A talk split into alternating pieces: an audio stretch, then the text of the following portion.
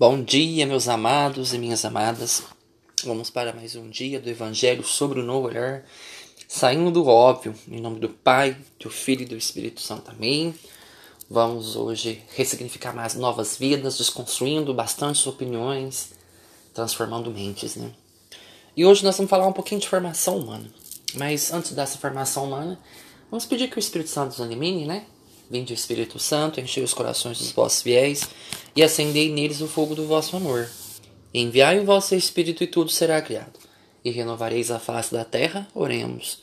Ó Deus, que instruíste os corações dos vossos fiéis, com a luz do Espírito Santo, fazei que apreciemos retamente todas as coisas, segundo o mesmo Espírito, e gozemos sempre da sua consolação. Por Cristo Senhor nosso. Amém. Bem, hoje a formação humana, né, do livro You Cat. Hoje é o capítulo 4. Tópico, né? Por, podemos descobrir a existência de Deus com a nossa razão? É uma pergunta. Aí no decreto diz assim: sim, a razão humana pode seguramente descobrir Deus. O mundo não pode ter origem nem, nem fim, nem si mesmo.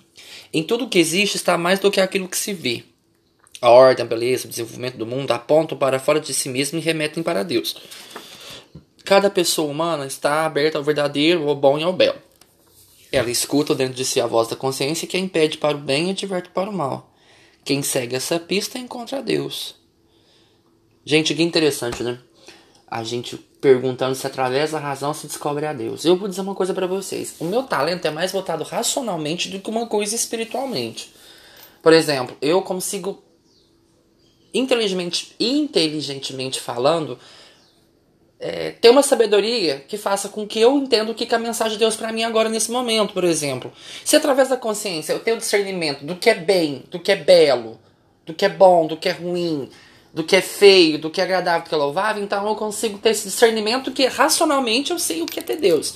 Mas o que, que é viver racionalmente, né? Viver a Deus de maneira racional. Por exemplo, Jesus ele era realista, ele não era uma pessoa totalmente sentimentalista. Jesus, apesar de ser amor, apesar de ser misericordioso, ele é racional. Por exemplo, quando ele fala, vem segue-me, pois aquele que não renunciar não poderá me seguir. Ou seja, ele faz uma coisa racional. Não tem como você seguir uma coisa se você não abandonar a outra. Então, ele tem essa parte racional. Existe essa parte que a gente precisa saber o que nós estamos fazendo. Tanto é que aqui em Sabedoria diz assim: ó, sim, a sabedoria é um espírito que ama os homens, mas não deixará sem castigo o blasfemador pelo crime de seus lábios, porque Deus lhe som dos rins, penetra até o fundo do seu coração e ouve suas palavras. Ou seja, através da sabedoria, Jesus nos ensina a ser um pouco mais racional. Por exemplo, ele ama todo mundo, Jesus. Imagina se ele cobrasse todo o amor que ele não deve. Ele sofreria, não sofreria? Então, é um amor racional. É um amor equilibrado. É um, é um amor que tem estrutura dentro de si. Aí me pergunto, mas como Jesus tem esse amor tão estruturado ao ponto de não cobrar de tão falho que nós somos como seres humanos? Porque é aí que está o detalhe. Ele nos ama pelo que nós somos e não pelo que nós fazemos. Então o amor dele é gratuito. Ele não é condicionado a nós, ele é incondicionalmente. Nós nos condicionamos, mas ele não. Tanto é que em livro de Provérbios, eu gosto muito que tem uma passagem que fala sobre isso, do discernimento, que fala de maneira racional como nós podemos estar seguindo esse Deus ou vivendo esse Deus. E fala assim para nós, ó. Que teus olhos vejam de frente o que tua vista percebe o que há diante de ti. Examina os caminhos onde coloca os pés e que sejam sempre retos.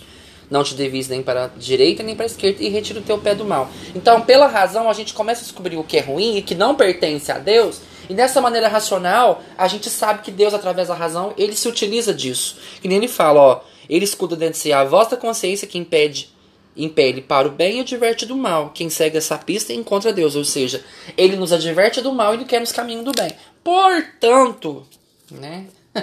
o ser humano prefere as coisas do pecado. Infelizmente, o ser humano gosta de viver na, nas trevas, né? Eles gostam de viver no erro, eles gostam das coisas que facilitam. Então, que a gente possa aprender nessa formação de hoje que sim, através da razão nós podemos viver muito esse Deus. Porque Deus não é um Deus sentimentalista, Deus é um Deus que é racional e que nos faz pensar de acordo com o coração. E que Deus ama sem nos cobrar. É um amor incondicional, mas que a gente tem que entender que quando a gente abandona Deus, as consequências vêm, tá bom? Que essas palavras de hoje possam te ensinar bastante coisa. Que essas palavras vos guie, vos guarde, vos proteja e vos guie. Amém. Louvado seja nosso Senhor Jesus Cristo, para sempre seja louvado. Fiquem com Deus, meus amados.